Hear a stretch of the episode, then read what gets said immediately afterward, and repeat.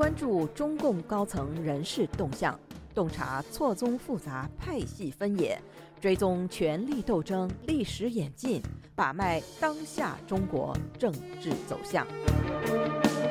请收听《夜话中南海》。听众朋友们好，欢迎收听美国自由亚洲电台《夜话中南海》节目，我是节目的播讲人和撰稿人高鑫。我们今天所要播讲文章的题目是：习近平是如何当选十五届中央候补委员的？我们在本专栏的上篇文章已经介绍了1997年的中共十五大开过之后，因为在刚刚公布出来的按照得票数排名的当选中央候补委员中排名倒数第一。习近平感觉备受侮辱，与时任福建省省长贺国强相约一起去看望刚刚当选中央政治局委员的老首长、前福建省委书记贾庆林期间，习近平透露出在中央候补委员中排名最后的内心委屈，认为自己是受了邓小平儿子邓朴方的政治牵连。贾庆林和贺国强都鼓励他要继续用自己坚持在基层工作的成绩证明自己不是靠家庭背景，而是全凭个人努力。说起来，当年的习近平之所以能够参选十五届中央候补委员，还是因为当时的中共总书记江泽民已经对他颇有青睐。一九九四年六月，江泽民到福建视察，时任福建省委常委兼福州市委书记的习近平被时任福建省委书记贾庆林向江泽民特别介绍。江泽民一边和习近平握手，一边侧身对贾庆林说：“他是习仲勋同志的好儿子，干部子女的好榜样。”次年，也就是一九九五年的十二月六日，到深圳视察的江泽民专程前往探视了退休后一直在深圳和珠海两地休养的习仲勋。习近平被要求从福州飞往深圳，陪同父亲接受总书记探望。这次陪同父亲面见总书记的六个月之后，中组部通知福建省委，决定调时任福建省委常委兼省委宣传部长赵学敏接替习近平的福州市委书记职务，任命习近平为福建省委专职副书记。自此。时年四十二岁的习近平已经被内定为正省部级干部重点培养对象，并因此被安排进入了十五届中央候补委员候选人的中央建议名单。一般来说，中央委员和中央候补委员对地方各省的分配名额都是中央委员两名，具体人选当然是在任省委书记和省长；中央候补委员一至两人，具体人选首先是省委专职副书记，其次是从年龄角度有培养前途的在任副省级干部。而当时出现在十五届中央候补委员候选人中央建议名单里，不见一个省就占了三个。除了习近平，还有已经在十四大上担任了一届中央候补委员的时任厦门市委书记石兆斌，以及美菱企业的美菱集团董事长村支书苏新天。一九九七年九月十二至十八日召开的中共十五大的一个重大政治背景，就是邓小平刚刚在这一年年初的二月十九日去世。我们在本专栏过去的相关文章里曾经介绍过，当年邓小平尸骨未寒，列席中共十五大的部分前中顾委委员和常委便联名给江泽民和中纪委书记魏建行写信，要求对邓家子女经营的各类公司进行清查，而且还特别要求中纪委要把邓志方与周北方的经济关系真正调查清楚，在党内公布。这份元老上书的内容在北京政界流传开以后。有很多人认为是江泽民坚持要把邓朴方安排进中委才引出的乱子。据当时效命中央组织部系统的内部人士分析，当时的中共党代会代表们之所以用选票表达了对邓朴方的不满，原因之一是一九八九年六四事件时学生游行队伍中喊出来的所谓“邓小平的儿子倒彩电”一事记忆犹新。所谓邓小平的儿子倒彩电，缘起于邓小平的残疾人儿子邓朴方当年成立的康华公司，打着为全中国残疾人谋福利的旗号。依仗邓小平的背景，令中央各机关、政府各部门，甚至全国各地全军上下纷纷为康华公司的种种经济行为大开绿灯。所谓倒彩电，只不过是康华当时赚钱方式的一个小插曲而已。在其短时间内迅速衍生出的大大小小的、形形色色的分门别类的子公司、孙公司，到底打着为残疾人谋福利的旗号，进行了多少非法交易，赚取了多少？根本没有被用于真正的残疾人事业的昧心钱，至今也没有人有办法说得清楚、算得清楚。当时的局内人已经开始用“康华共和国”来形容挂靠在中国残疾人联合会名下的康华公司了。虽然后来因为邓小平亲自发话关闭了康华公司，试图给外界以大义灭亲的感觉，但邓朴方因此而背上的“中国关岛之手”。和中国关岛创始人的恶名，今生今世恐怕也难以从人们的记忆中完全抹去。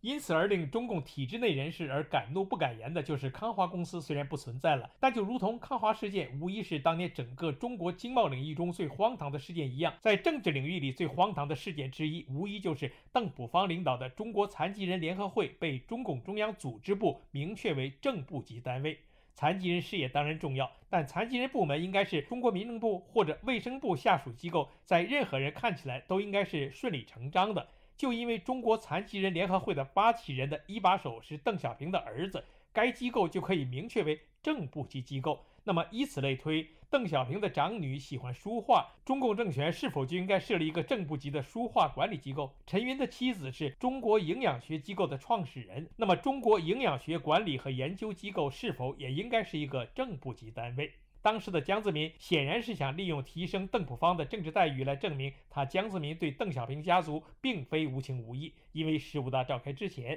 在邓小平还没有去世之前，江泽民即已经把邓普方的弟弟在以权钱交易方面起步较哥哥晚，但远比哥哥大胆的邓志方双规数日，同时将邓志方的商场搭档与邓志方一笔难写两个方的周北方打入死牢，用判处死缓的方式恐吓邓志方及其全家。处置完邓志方之后，当时的江泽民还下令解除了邓小平三女婿贺平的总参谋部装备部部长职务，免去了邓小平长女婿吴建长的中国有色金属总公司总裁的职务。而当时的江泽民之所以如此敢为，也是因为邓家子女实在是猖狂的不像话了。邓志方公然以自己名字命名的公司“空手套白狼”成立数日，敛资无数，在香港上市是由香港首富李嘉诚亲自陪同，高调出席记者酒会。三女婿掌握了全中国的武器装备的更新和进出口交易，邓大女婿吴建长掌控了全中国的黄金、白银及其他所有贵金属的生产、开发和进出口。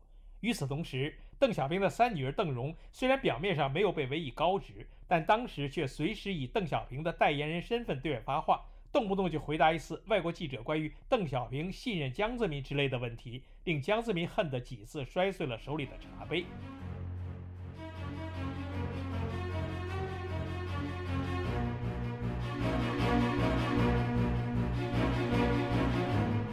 您现在收听的是自由亚洲电台夜话中南海栏目，高鑫主持播讲。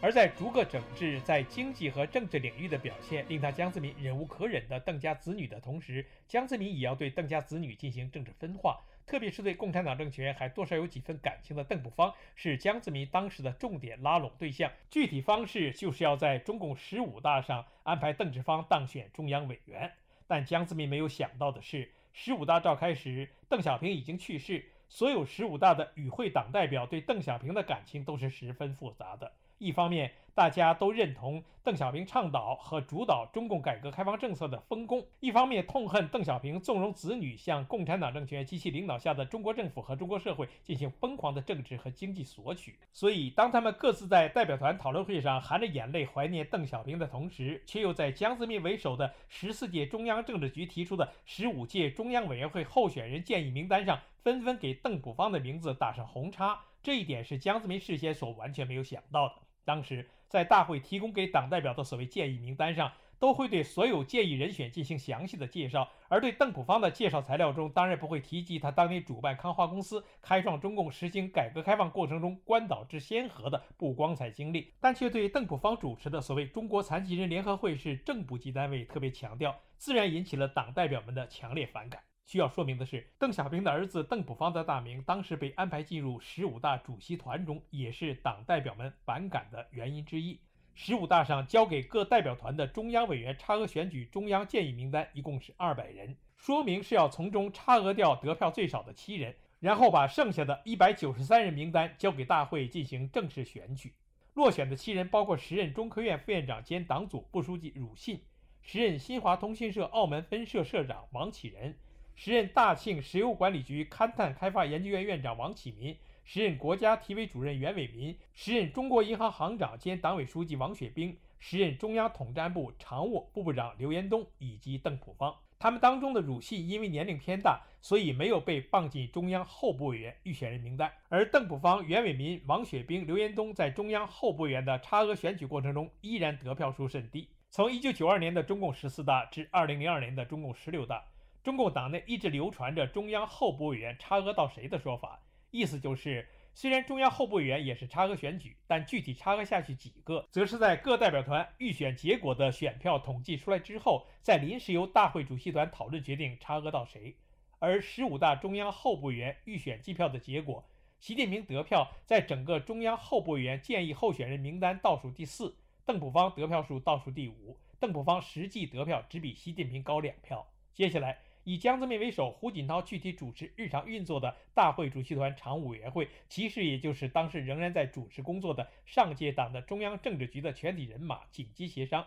有人提出，为了照顾小平同志的家属，应该差额到邓朴方以下为止，意思是把包括在邓朴方在内的都留下，差额掉四个就行了。但江泽民和胡锦涛都认为应该挽留当时已经担任了福建省委副书记的习近平。于是，参加会议的全体主席团常务委员眼看江泽民和胡锦涛在这个问题上意见相同，自然都会随声附和，立刻举手通过了十五大主席团常务委员会关于本届中央候补委员选举差额人数的决定，在一百五十四名候选人名单基础上，差额掉得票比习近平还少的三个倒霉蛋，然后就把这份习近平名列最后的候选人名单交由大会进行正式选举，而这个正式选举其实是等额选举。因为只是说明得票过半数即可当选，而这份候选人名单在代表团预选过程的得票最低者也是过了半数的，在正式选举过程中得票不过半数的可能性几乎等于零。而中央候补委员在预选过程中每个人的得票数与正式选举中的得票数基本一致，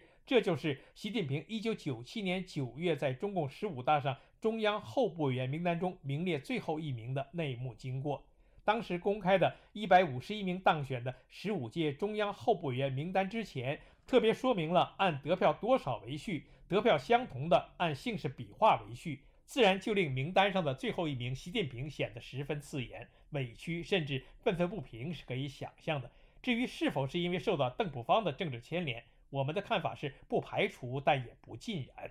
我们过去的相关文章中已经介绍过。中共中央委员和中央候补委员实行差额选举，是从1987年举行的中共十三大开始的。当时产生的十三届中央候补委员中，排名最后的是时任上海市委副书记兼副市长黄菊；十四届中央候补委员中，排名最后的是肖央；十五届是习近平；十六届是江泽民保镖出身的时任中央警卫局局长尤喜贵；十七届是江泽民大秘出身的时任解放军总政治部副主任贾平安；十八届是李鹏儿子李小鹏。都是被党代表们不待见的人物。再具体看看十五大的中央候补委员名单中，从得票数倒数第六至倒数第一，依序是王岐山、尤喜贵、刘延东、袁伟民、邓朴方、习近平。太子党占了六分之四。由此可以看出，十五大中的党代表们至少有一部分对以邓朴方为代表的红色家庭背景者持有逆反情绪是肯定的。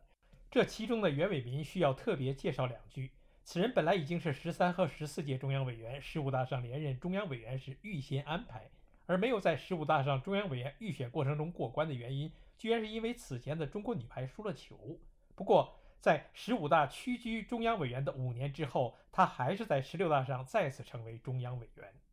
但是，我们前面的内容中已经介绍了十五大上中央候补委员的预选名单中，福建一省就进去了三个。与得票数最少的习近平形成鲜明对比的是，时任厦门市委书记石兆斌的得票数排在前五，而苏信田虽然因为被党代表们联想起当年的陈永贵大叔而失去了一部分选票，但其得票数也还是比习近平高出不少。那么这比较之后，是否能够证明当时出席十五大的福建代表团中也有不少人是把习近平的名字画了叉叉？不过呢？在当选的十五届中央候补委员中，得票数最少的一个，并没有影响当时的江泽民以及他的大内总管曾庆红对习近平的进一步培养。详细的内容留待我们本专栏的下篇文章继续介绍。